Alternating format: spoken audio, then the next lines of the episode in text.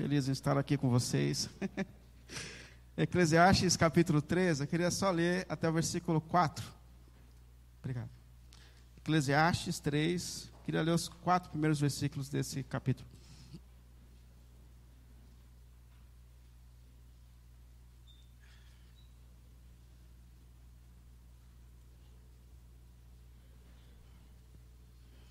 Eclesiastes 3, do 1 ao 4.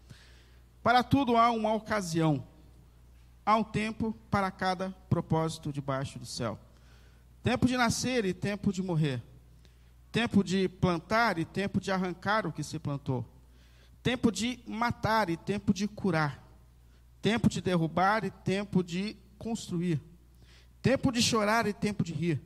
Tempo de prantear e tempo de dançar. Vamos orar?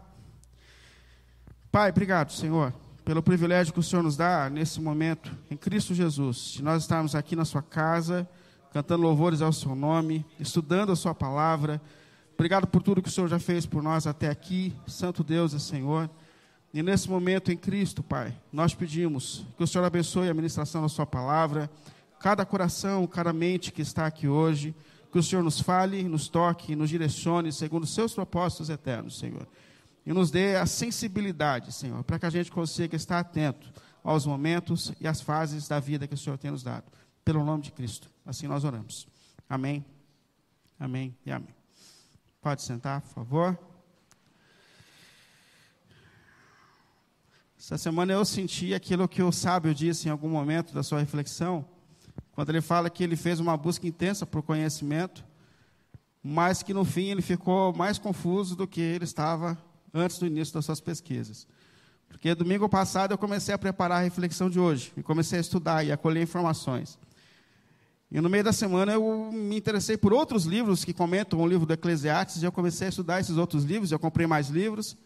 E quando chegou ontem à noite, eu estava desesperado tentando organizar toda a minha pesquisa e mais confuso do que eu estava no começo da pesquisa no domingo. Mas é bastante desafiador esse texto. Na verdade, o livro do Eclesiastes ele é bastante desafiador, é um chamado intenso a uma introspecção e a reflexão.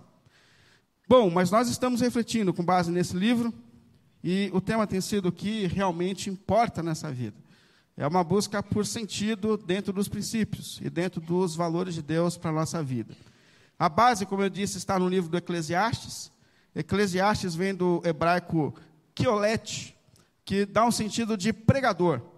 Então, o Keolete, o pregador, é alguém que provavelmente está diante de um grupo de pessoas, abrindo o seu coração, provavelmente pessoas que estão sedentas pelos prazeres dessa vida, pela busca desse mundo, e ele olha para essas pessoas, tendo vivido os prazeres dessa vida, e volta e se coloca diante delas para dizer: Olha, talvez você esteja buscando sentido da tua vida em determinadas conquistas e coisas, mas eu queria te dizer que eu já estive lá e que o sentido da vida, o que realmente importa, não está nas conquistas dessa vida.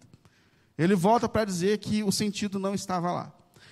Então, provavelmente, o autor dessa, dessa poesia, ou dessa prosa, como se identifica o livro do Eclesiastes, às vezes ele está conversando e às vezes ele faz uma poesia, como nesse momento. O autor disso é Salomão. Tradicionalmente a gente entende que é Salomão, mas existe muita discussão a respeito da verdadeira autoria desse livro. E nós vimos na semana passada que ele começa esse livro com um desabafo. Salomão está entediado com a vida. Então ele cita os ciclos da vida, os momentos da vida, o sol que se põe, o sol que começa, o sol que se põe no fim da tarde. E ele começa a olhar para a rotina da vida e fala: a vida é um tédio. Eu estou entediado. Todo dia é a mesma coisa. É um ciclo de sucessões. E nós vimos que é possível que em algum momento das nossas vidas o tédio também nos alcance. Às vezes nós nos sentimos cansados diante de um relacionamento, diante de problemas que a gente enfrenta na vida, às vezes numa luta com, com a nossa própria saúde, ou com alguém que não deixa de dar trabalho, que não muda, e a gente, por vezes, pode também encontrar esse momento de tédio. E ele fala, e eu tentei encontrar sentido. Porque no capítulo 2 ele fala: Eu saí numa busca desenfreada por sentido na minha vida. Então eu me mergulhei é, em grandes projetos, eu busquei conhecimento, eu estudei, eu estudei, eu estudei. E eu comecei a buscar é, a satisfação dos prazeres dessa vida. Eu me entreguei aos prazeres dessa vida. Eu, eu me envolvi em grandes empreendimentos. Eu trabalhei muito. Eu ganhei muito dinheiro. Eu, eu me tornei uma pessoa famosa. Que talvez seja uma das buscas mais comuns do nosso tempo. Eu, eu encontrei muitos amores, mas por fim eu percebi que o tédio continua cercando a minha alma e o vazio continuava preenchendo o meu coração. E a conclusão que a gente tirou na semana passada foi que a vida ganha sentido quando a gente consegue olhar para cada momento que Deus tem nos dado com a devida sensibilidade. Quando a gente começa a encarar cada circunstância, como o café da manhã hoje com a família. Pode ter sido só mais um café da manhã. Mas pode ter sido, se você perceber, um presente da parte de Deus para a tua vida, o privilégio de poder sentar mais uma vez na mesa com pessoas que você ama. Voltar à casa do Senhor em mais um sábado. Pode ser para você só mais um sábado, mas pode ser para você um momento de alegria. Chegar aqui e reencontrar pessoas que têm lutas, desafios, mas que estão na mesma jornada que você está. Isso é bênção de Deus. Então, quando a gente começa a entender o verdadeiro significado que cada momento da nossa vida tem, é aí que a gente encontra o sentido da nossa existência. E talvez seja esse o exercício que Salomão está fazendo nesse momento, onde ele faz com que a gente olhe para cada fase da nossa vida com a devida sensibilidade, com o devido valor. Ele para um pouco agora e fala: vamos, vamos falar um pouco sobre cada fase e sobre como nós precisamos dessa sensibilidade em cada momento e em cada fase da vida. Eu tenho que dizer que esse texto que nós lemos aqui, que é um dos mais conhecidos da Bíblia e um dos mais conhecidos de Salomão, é um texto extremamente difícil de interpretação. Porque quando eu mergulhei nas pesquisas e mais pesquisas, eu percebi que a diversidade de opiniões a respeito do que o Salomão está querendo dizer aqui, ou que o sábio está dizendo aqui, são muitas, são muitas, são muitas. É, Para alguns, esse texto é determinista. Ou seja, o que Salomão está dizendo aqui é: meu irmão, não adianta você fugir, meu irmão, não adianta fugir. Vai ter um dia do teu sofrimento e Deus já determinou isso. Ah, você vai ter que passar por isso porque foi pré-determinado por Deus. Então a vida está pré-determinada. É uma teologia muito comum. Alguns olham para essa pré-determinação até como uma coisa positiva. Fala assim, meu irmão, fica tranquilo, a tua bênção vai chegar, já está determinado por Deus. A sua promoção no trabalho, o dinheiro, o amor da sua vida. Não, isso já está pré-determinado por Deus, então fica tranquilo. Há um tempo determinado para cada coisa. Há um tempo determinado para cada coisa. Mas há uma maneira de a gente olhar para esse texto com a sensibilidade de que ele justamente nos está despertando porque a vida é feita de fases. A vida é feita de momentos. E que nós precisamos estar sensíveis para entender qual é o momento de Deus para esse momento e para essa fase da minha vida. Isso é, aonde eu devo colocar minha força? A que eu devo me dedicar? Porque talvez tenha sido esse o erro do Salomão, do sábio. Quando era para ele estudar, ele namorou. E quando ele era só, quando era para ele só se conhecer, ele se entregou. E quando era para ele ter ficado um pouco mais com a esposa, ele resolveu fazer hora extra no trabalho. E quando era para ele ter cuidado dos filhos, ele resolveu fazer uma pós-graduação. E assim ele foi jogando cada fase da vida fora, e ele perdeu a sensibilidade a respeito dos momentos e fases da vida. Então ele para nesse momento e fala: peraí, vamos ficar atento ao nosso momento.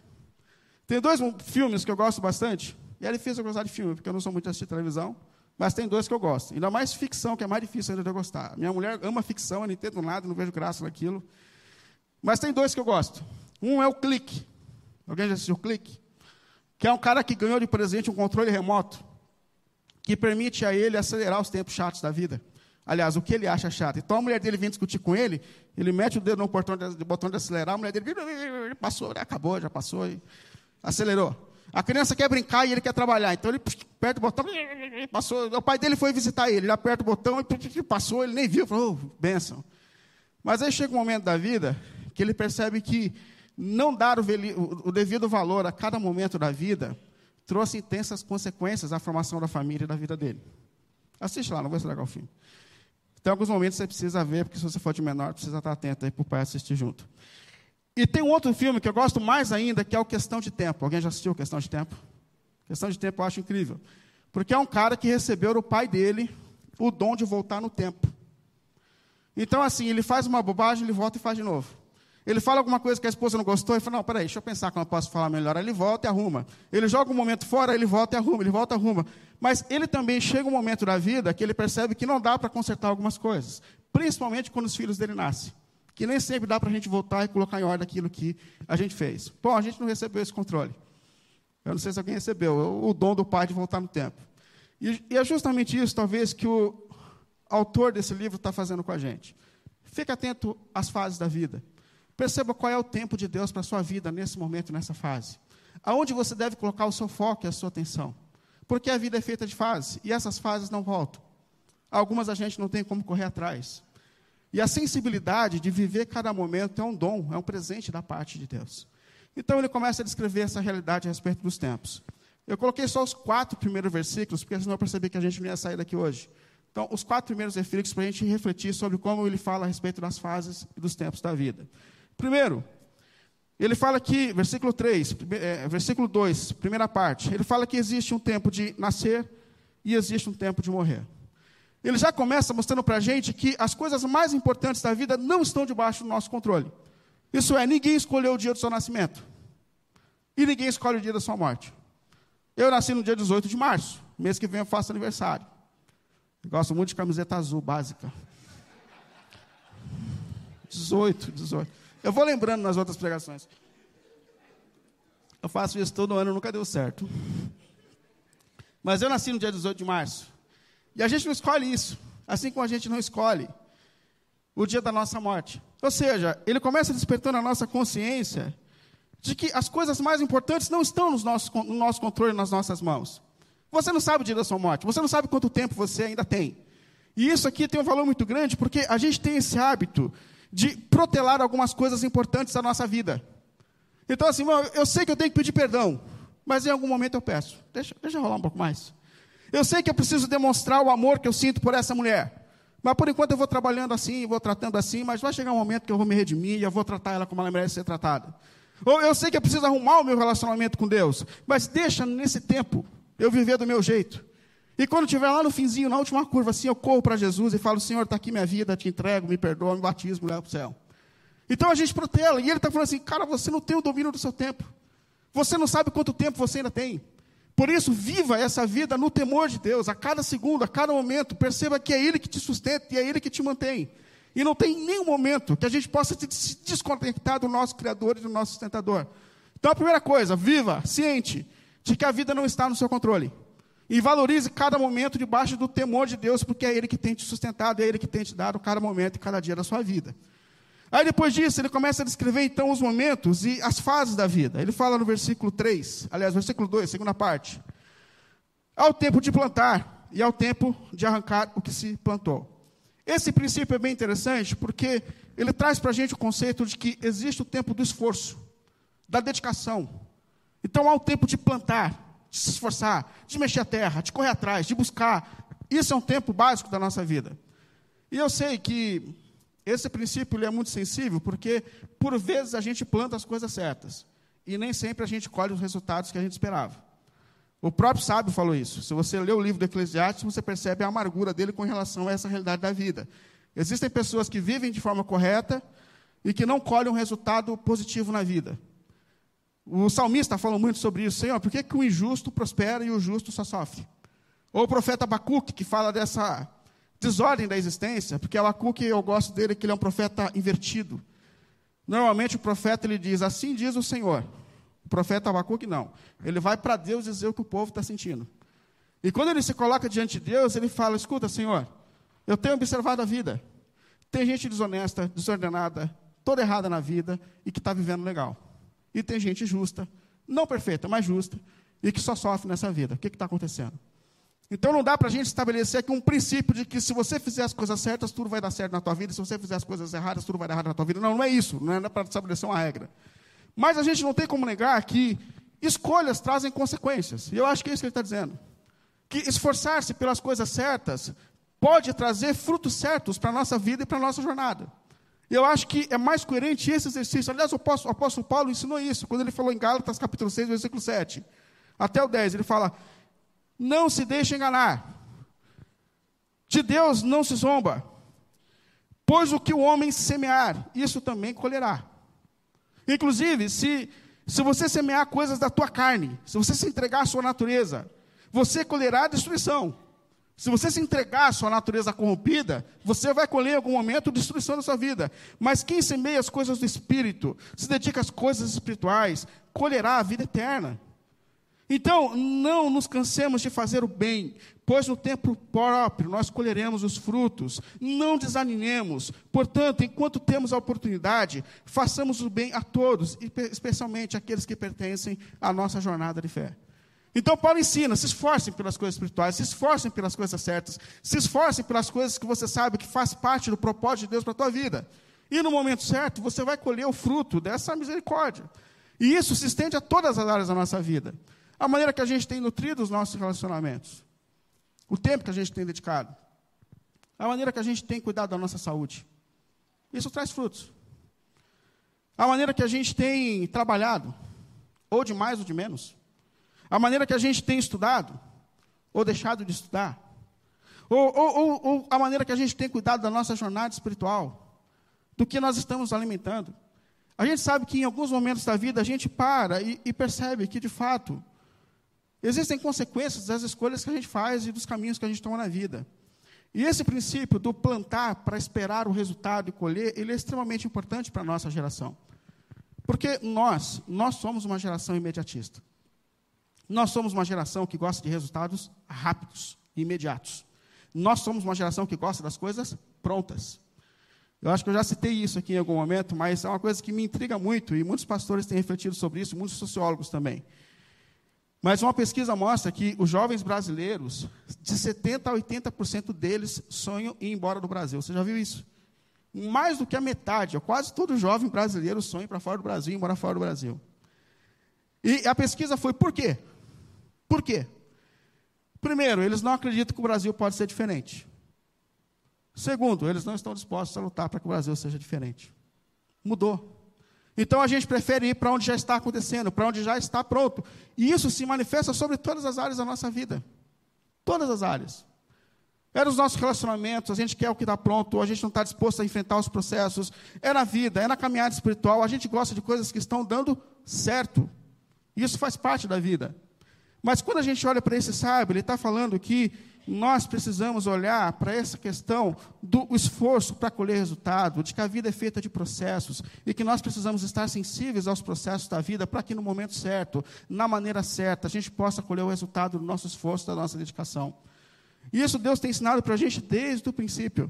Desde o princípio, Deus tem falado com a gente sobre isso. Quando Deus cria o um mundo em seis dias, Ele faz em processos. Deus não podia ter feito assim, Shazam, e tudo aconteceu. Shazam é ótimo, é coisa de velho, né? Mas no estalo, assim, tudo aconteceu. Mas Deus cria em processos. Para que a gente aprenda que o processo é essencial em tudo na vida. E a gente tem que estar atento às fases da vida.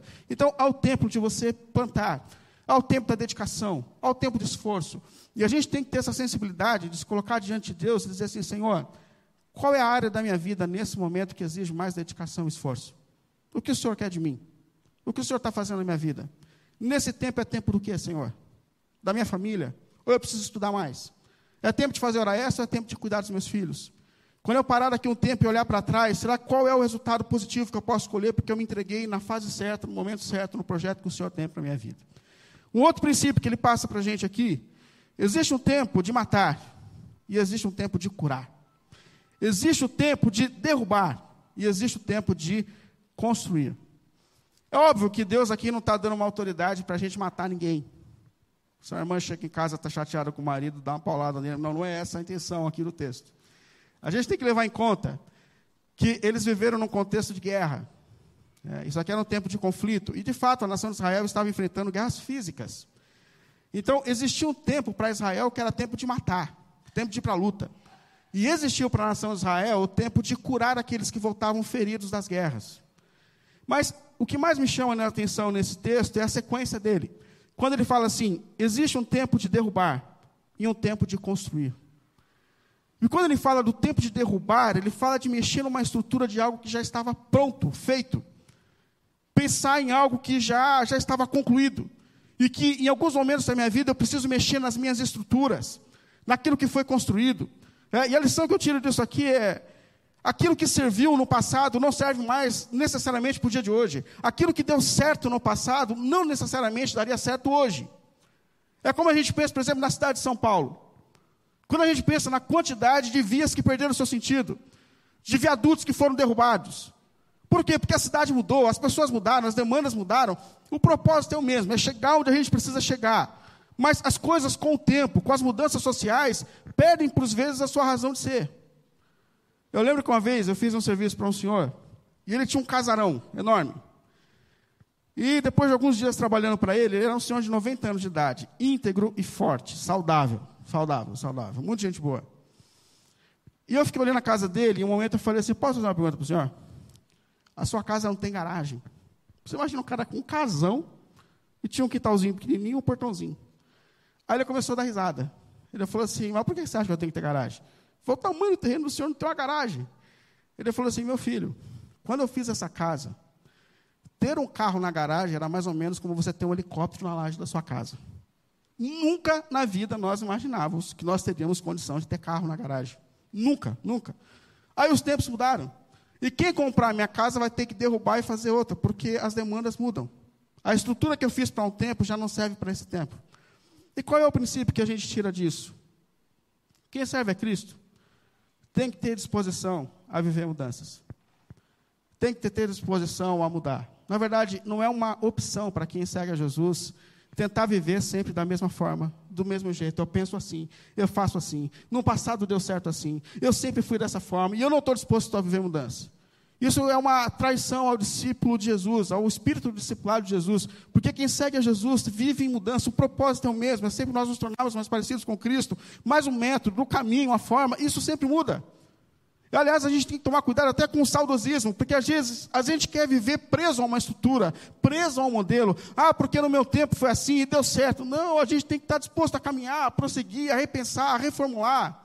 O sábio falou sobre isso capítulo 7, versículo 10.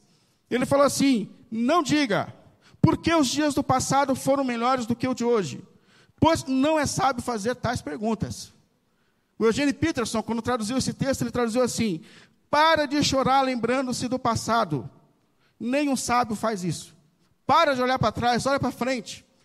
Porque nós estamos prosseguindo e passar por mudanças, repensar na vida, repensar estruturas, isso faz parte da jornada, gente. Isso faz parte do nosso desenvolvimento. Então há um tempo, há um tempo de que a gente precisa repensar, remodular a maneira que nós tratamos, a maneira que nós cultuamos, a maneira que nós fazemos. Os dias, a gente tem que repensar porque isso faz parte da vida. O alvo é sempre o mesmo. Mas tem que às vezes parar e pensar e refazer, isso faz parte da existência. Agora o problema é que a gente por vezes tem dificuldade de mexer em estruturas. A gente fala, tem um irmão, tinha um presbítero numa igreja que eu fui pastor, e ele falava que tem o crente Gabriela. Você já ouviu falar dessa, dessa questão ou não? Crente Gabriela, aquela letrinha da música Gabriela, deixa eu achar aqui. Ela cantava assim, ó: Eu nasci assim, eu cresci assim, eu sou mesmo assim, vou ser sempre assim. Quem me batizou, quem me nomeou, pouco me importou. É assim que eu sou. E às vezes a gente traz isso para a nossa jornada espiritual. É uma indisposição a viver processos verdadeiros de mudanças.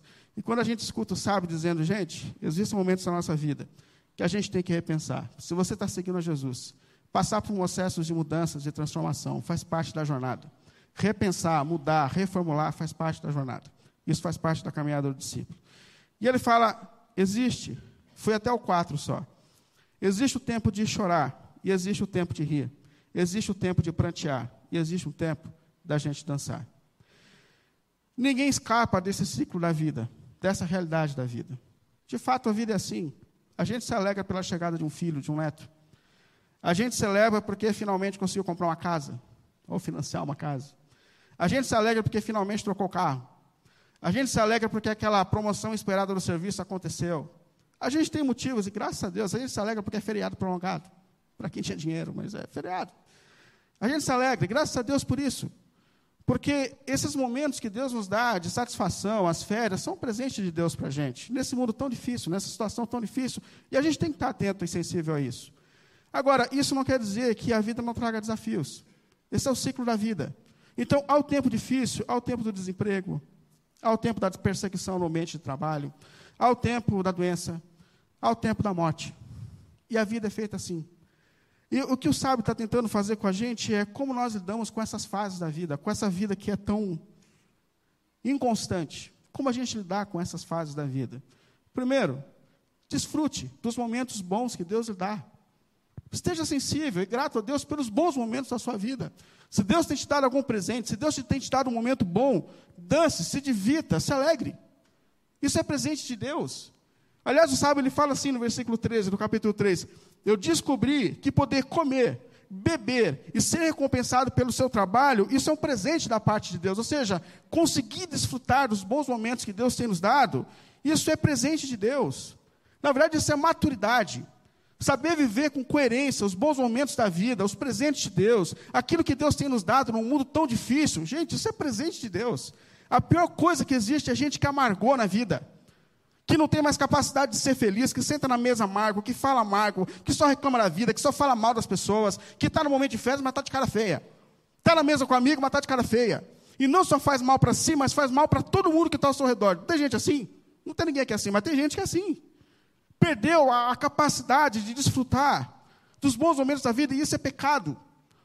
Porque é ingratidão a Deus. Por isso que a Bíblia fala em tudo dá graça. Seja grato. Você tem vida, você tem saúde, você tem gente sentada na mesa com você.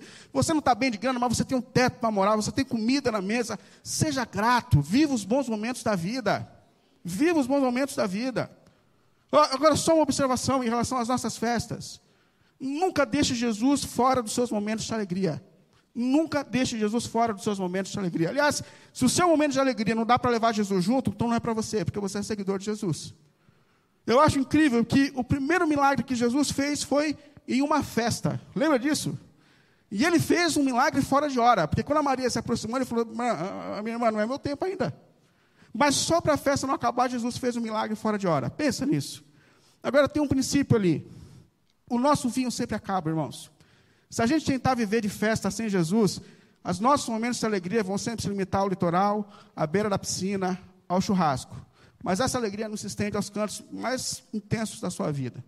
Agora, só Cristo é capaz de dar uma alegria que se estende a todos os ambientes da vida. Só Jesus te dá uma alegria que se estende a cada momento da tua vida. Então, viva os momentos de alegria. Deus tem te dado momentos de alegria.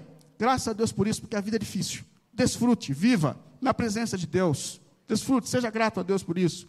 Agora, existe o tempo do choro, existe o tempo do pranto. Isso também é inevitável para a nossa jornada. E existem algumas pessoas que querem viver ignorando essa realidade. Algumas pessoas limitaram a vida assim: eu trabalho durante a semana, fim de semana é beira da piscina, com uma latinha de cerveja na mão, e a vida se limita a isso, não tem? Tem um cara que, se você tirar a, lata de cerveja da mão dele, ele cai para o outro lado, porque a latinha está tão acostumada a ficar ali, e a vida se limitou a isso. É isso. E eles ignoraram que a vida também tem processos e desafios. E eu deixo eu dizer uma coisa, irmãos. Os momentos desafiadores da vida, eles fazem parte da nossa jornada. E são importantes para o nosso amadurecimento e transformação. O apóstolo Tiago ele falou assim: Meus irmãos, eu queria que vocês considerassem motivo de alegria o fato de que vocês passam por provações na vida. Não pela provação em si, mas pelo, por aquilo que Deus está fazendo na sua vida enquanto você está sendo provado. O escritor aos Hebreus falou assim: olha, se você é filho de Deus, se você é filha de Deus, não se assuste se o seu pai resolver repreender você, tocar você, dar uma chinelada em você, porque ele te ama e ele te corrige. Então fique atento ao que Deus está fazendo nos momentos que te desafiam, porque eles são extremamente importantes para o nosso amadurecimento e para a nossa jornada. Aí você fala assim: mas o que eu faço nesses momentos? Você joga aos pés de Deus. Tente entender o que Ele está fazendo na sua vida. Fala, Senhor, o que o Senhor está fazendo nesse momento da minha jornada? Fala para mim sobre o que o Senhor está chamando a minha atenção. Pergunta para Ele qual é essa fase da minha vida. Porque, às vezes, esses momentos justamente nos fazem perceber que nós estamos pulando as fases, ignorando as fases. E Deus está falando, oh, não tem o controle para você voltar depois. Viva cada momento. Para. Não, não, não é o momento disso. Volta para cá. Se coloque de novo na vontade de Deus, no tempo de Deus para a sua vida, para a sua caminhada. Agora, uma coisa importante para a gente finalizar. Não se esqueça que a sua vida não se limita mais a essa vida e às fases desse mundo. Porque no tempo certo e no momento destinado por Deus, Jesus entrou na história. E Jesus entrou na nossa história. E por causa de Cristo, que está presente na minha vida e na sua vida, as fases dessa vida não limitam mais quem somos. Sejam os nossos momentos de prazer e alegria, nada se compara ao que Cristo preparou para nós na eternidade. Então não se apegue demais às coisas de alegria dessa vida. Sejam os seus momentos de tristeza. Sejam os seus momentos de tristeza. Nada pode ser comparado ao que Cristo tem para nós na eternidade. Viva cada momento na presença de Deus. E talvez seja o passo que nós precisamos fazer hoje, com um laço de fé e de coragem diante de Deus. É justamente nós nos colocarmos diante dele e dizer: Senhor, qual é o tempo de. Qual é o tempo que o Senhor tem para a minha vida hoje? Hoje para mim é tempo do quê? Eu tenho colocado as minhas forças nas coisas erradas e o Senhor hoje me chama de volta para os seus propósitos. Hoje é o tempo do quê? Porque as nossas vidas não se organizam quando a gente decide colocar a força no casamento, no trabalho, nos estudos. As nossas vidas se organizam quando a gente coloca todas as nossas forças em Cristo. Só Jesus e só a partir de Jesus as nossas histórias são reorganizadas. Só Ele, só Ele. E o desafio que eu te faço hoje é entregar o seu tempo a Jesus, a sua fase a Jesus, e pedir para que Ele te sensibilize sobre qual é o tempo de Deus para a sua vida nesse momento. Senhor, onde eu devo colocar minha força? O meu coração se desviou do seu tempo, mas eu coloco ele de novo diante de ti. Reorganiza a minha história. Não me deixa passar os momentos importantes da minha vida. Me ajuda a viver de acordo com a sua vontade em cada momento, em cada fase da nossa vida. Em nome de Jesus. Que Deus nos alinhe, que Deus nos ajude a entender qual é o tempo dele para a nossa vida e para a nossa história. Em nome de Jesus. Amém? Vamos ficar em pé?